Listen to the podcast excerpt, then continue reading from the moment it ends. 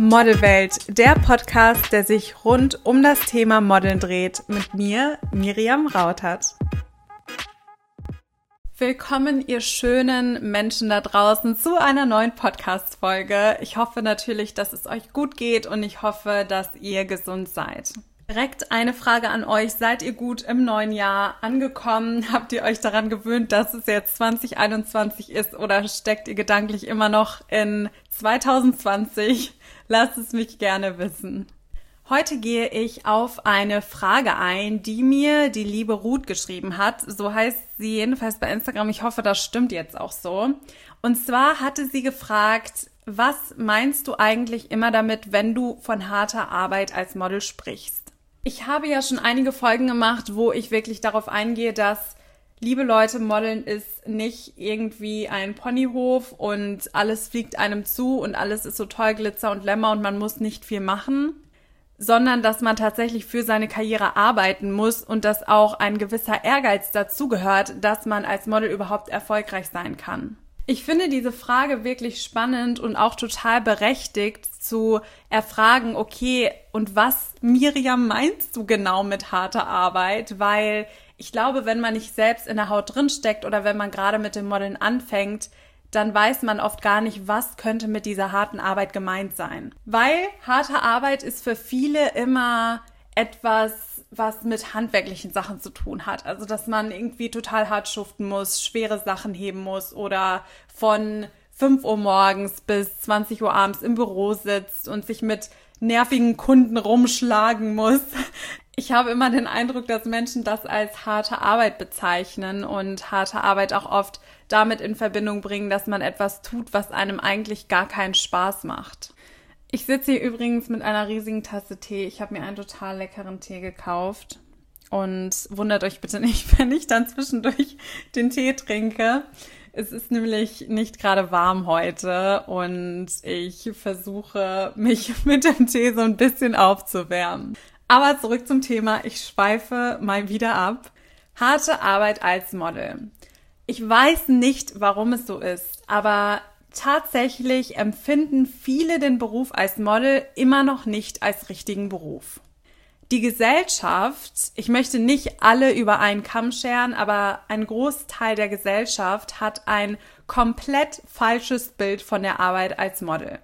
Viele denken wirklich, es ist Glitzer, Glamour, man bekommt die Klamotten geschenkt und man bekommt unheimlich hohe Gagen und man muss ja nicht viel machen, außer gut aussehen und alles fliegt einem so zu. Alle Mädels, die aber wirklich mal hauptberuflich als Model gearbeitet haben oder in dieser Branche sind, wissen, dass es alles andere als ein Zuckerschlecken ist.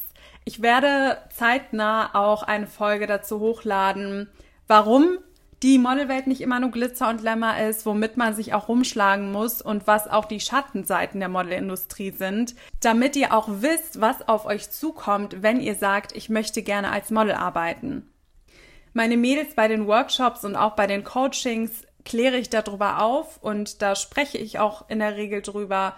Aber Menschen, die einfach sagen, okay, ich finde die Modelwelt interessant, wissen auch gar nicht, was das alles mit sich bringt. Wenn man als Model starten möchte und man möchte sich gerne damit selbstständig machen, hauptberuflich sein Geld damit verdienen, dann unterscheidet sich diese Selbstständigkeit im Kern nicht grundlegend von anderen Selbstständigkeiten. Man muss sich erstmal etwas aufbauen man startet mit einem Minus in der Regel. Natürlich gibt es auch immer Mädels, wo es nicht so ist. Es gibt auch Mädels, die gescoutet werden und die sofort tolle Jobs buchen und die meinetwegen Naturtalente sind und gar nicht üben müssen oder denen das so in die Wiege gelegt wurde. Aber in der Regel, wie es bei jeder anderen Selbstständigkeit auch ist, muss man in Vorkasse gehen. Man muss Erfahrung sammeln, sprich, man muss zu Shootings fahren. Ich bin teilweise zu gewissen Zeiten wirklich durch ganz Deutschland gereist auf meine Kosten, um mein Portfolio zu erweitern. Ich weiß noch, ich bin einmal im Winter, es war so unfassbar kalt und das Shooting war draußen. Da haben wir drei Stunden bei Minusgraden geshootet. Ich habe weder meine Hände gefühlt noch meine Gesichtszüge gefühlt. Ich konnte auch irgendwann gar nichts mehr bewegen. Aber ich bin extrem weit gefahren für dieses Shooting um dann drei Stunden dort zu shooten in der Kälte und um dann wieder nach Hause zu fahren. Als Model arbeitet ihr nicht hart, weil ihr schwere Sachen heben müsst oder weil ihr wie ein Umzugsunternehmen von anderen Leuten die Möbel hochtragen müsst, vielleicht in den fünften oder sechsten Stock, sondern als Model müsst ihr schauen, dass ihr euch selbst optimal vermarktet und dass ihr erstmal schafft, Fuß zu fassen. Dazu gehört dann, wie schon gesagt, wirklich durch Deutschland zu reisen und zu shooten, Erfahrung zu sammeln, sich mit Social Media auseinanderzusetzen und sich einen Account aufzuziehen zu Netzwerken und neue Leute kennenzulernen. Und ich weiß, vielleicht für den einen oder anderen ist es total easy und macht Spaß, aber für manche ist es unheimlich schwierig, Connections herzustellen, sich ein Netzwerk aufzubauen, weil sie vielleicht überhaupt nicht so vom Typ her sind, dass sie gerne mit fremden Personen sprechen. Ihr müsst Ausdauer haben.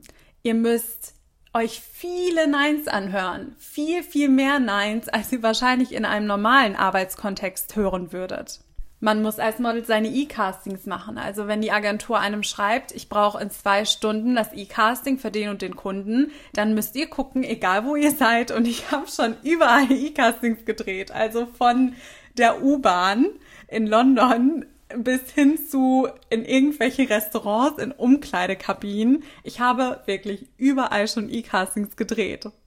Ihr müsst der Agentur immer regelmäßig Polars schicken und auch Polars zu erstellen kann relativ lang dauern. Ihr müsst gucken, dass ihr gute Lichtverhältnisse habt, dass ihr vielleicht auch künstlich Licht herstellen könnt, wenn ihr dann mal ein E-Castings oder Polars spontan schicken müsst. Ihr solltet ins Ausland gehen und dort Erfahrung sammeln. Ihr könnt nicht sagen, okay, ich bleibe jetzt hier an einem Standort und bewege mich nicht. Klar, das funktioniert auch für manche Models, aber in der Regel rate ich einem wirklich immer, dass man zumindest mal für einen Zeitraum im Ausland war und dann kann man ja immer noch sagen, okay, nee, jetzt arbeite ich nur noch aus Deutschland und wenn Kunden mich aus dem Ausland buchen möchten, dann müssen sie mich eben einfliegen. Ihr müsst üben. Ihr könnt nicht sagen, okay, ich gehe jetzt total unvorbereitet zu einem Job. Ich kenne weder die Marke, ich kenne weder die Posen oder die Gesichtsausdrücke, die sie mögen. Ich kenne das Konzept von der Marke nicht. Ich gehe hier jetzt einfach mal Larifari hin und guck, was passiert ihr müsst euch schon auf solche Situationen ein Stück weit vorbereiten und irgendwann auch wissen, okay, was ist jetzt meine Schokoseite? Was sieht gut aus? Was sieht vielleicht nicht so gut aus? Steht es mir, wenn ich mit Zähnen lache? Steht es mir vielleicht auch nicht? Also es ist wirklich sehr viel Selbstanalyse sehr viel weiterentwickeln. Der Modelmarkt ändert sich ja auch ständig. Es kann sein, dass Sachen, die jetzt modern sind, in fünf Monaten nicht mehr modern sind. Es kann sein, dass Kunden auf einmal ganz andere Typ Menschen toll finden und da muss man sich dann immer ein Stück weit anpassen. Damit meine ich jetzt nicht, dass ihr anfangt, euren Charakter einmal komplett zu überarbeiten, weil auf einmal die Modelindustrie sagt, wir finden das ganz toll, wenn alle schüchtern sind, zum Beispiel, und ihr seid einfach nicht schüchtern, dann sollt ihr natürlich nicht schüchtern werden. Aber wenn zum Beispiel Kunden auf einmal finden, dass ganz cleane Fotos ohne viel Schnickschnack perfekt sind und sie grundsätzlich dann für eine gewisse Zeit nun mal buchen, die solche Bilder in ihrem Portfolio haben, dann müsst ihr euch natürlich anpassen und schauen, dass ihr genau diese clean Fotos auch in eurem Portfolio habt. Ich habe letztens auch eine Nachricht bekommen von einer süßen Followerin und sie meinte, ich soll doch bitte einmal meinen Alltag als Model etwas beschreiben. Und das mache ich total gerne in zukünftigen Podcast-Folgen oder vielleicht mache ich auch mal einen TikTok drüber, weil ich weiß, dass viele sich das nicht vorstellen können. Und zur Arbeit als Model gehört ja beispielsweise auch, dass man auf sich achtet und sich pflegt. Man verdient hauptsächlich sein Geld mit seinem Äußeren. Also sollte man gucken, dass man seine Haare schön gesund hält, dass man etwas Sport macht, nicht mal primär, um super, super dünn zu sein oder sonstiges, darum geht's gar nicht, sondern dass man durch den Sport, den man macht, eine andere Haltung hat, eine andere Präsenz hat, sich auch wohlfühlt.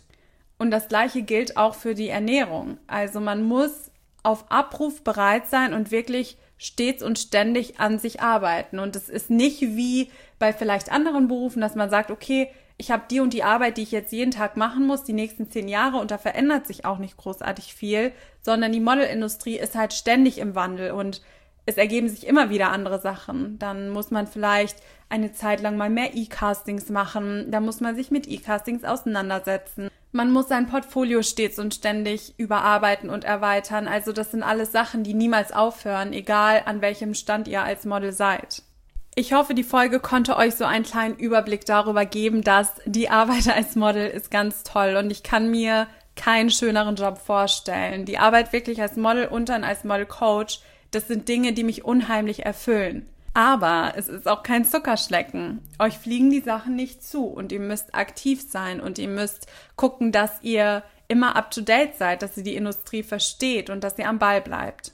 Natürlich, wenn man vielleicht auch eine Modelagentur hat, die super, super aktiv ist und sehr hinter einem steht, dann übernimmt die auch die Sachen automatisch. Also sie teilt euch mit, wenn ihr neue Fotos in eurem Portfolio braucht, welche Fotografen dafür in Frage kommen. Aber geht nie davon aus, dass eine Modelagentur so viel Zeit in euch stecken wird, sondern geht lieber davon aus, dass ihr euch primär um das meiste kümmern müsst. Jetzt ist natürlich direkt meine Frage an euch, wie hart arbeitet ihr für eure Karriere? Überlasst ihr die Sachen dem Schicksal oder nehmt ihr wirklich das Zepter in die Hand und sagt, okay, ich tue jetzt auch aktiv was dafür? Denn ich weiß auch, dass sich viele beschweren, dass viele sagen, okay, ich finde keinen Anhaltspunkt, ich schaffe es nicht als Model Fuß zu fassen, ich kriege nur Absagen.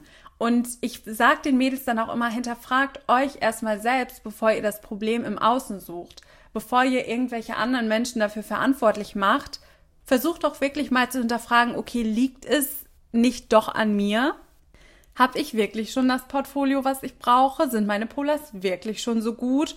Muss ich nicht vielleicht doch noch mehr Erfahrung sammeln? Also das sind alles Fragen, die ihr euch stets und ständig immer wieder stellen solltet. Wie nach jeder Podcast-Folge beantworte ich natürlich auch wieder eine Frage und die Frage heute kommt von Nele. Sie hat nämlich gefragt, hat man dieselben Chancen, wenn man unter 18 ist, wie wenn man volljährig ist? Das Ganze natürlich in Bezug auf die Modelwelt. Ich muss ganz ehrlich sagen, es kommt immer auf die Modelagentur drauf an, es kommt auch auf das Land drauf an und wie viel Potenzial die jeweilige Agentur in euch sieht. Alter ist jetzt nicht eine so große Barriere. Also ob ihr jetzt super jung seid oder schon älter seid, es ist nie ein Ausschlusskriterium. Es heißt nur, dass ihr die passende Agentur finden müsst, die euch auch zu eurem gegebenen Alter maximal pushen kann. Es gibt nämlich Modelagenturen, die sagen schlicht und ergreifend, wir möchten Mädels ab 16, weil wir sie ab 16 viel besser aufbauen und vermarkten können. Da ist man flexibler, da hat man dann auch nicht mehr eine ganz so lange schulische Karriere vor sich, eventuell je nachdem natürlich, was man anstrebt. Da ist es dann auch mal nicht so schlimm, wenn man einen Tag aus der Schule genommen wird und dann einen Modeljob hat.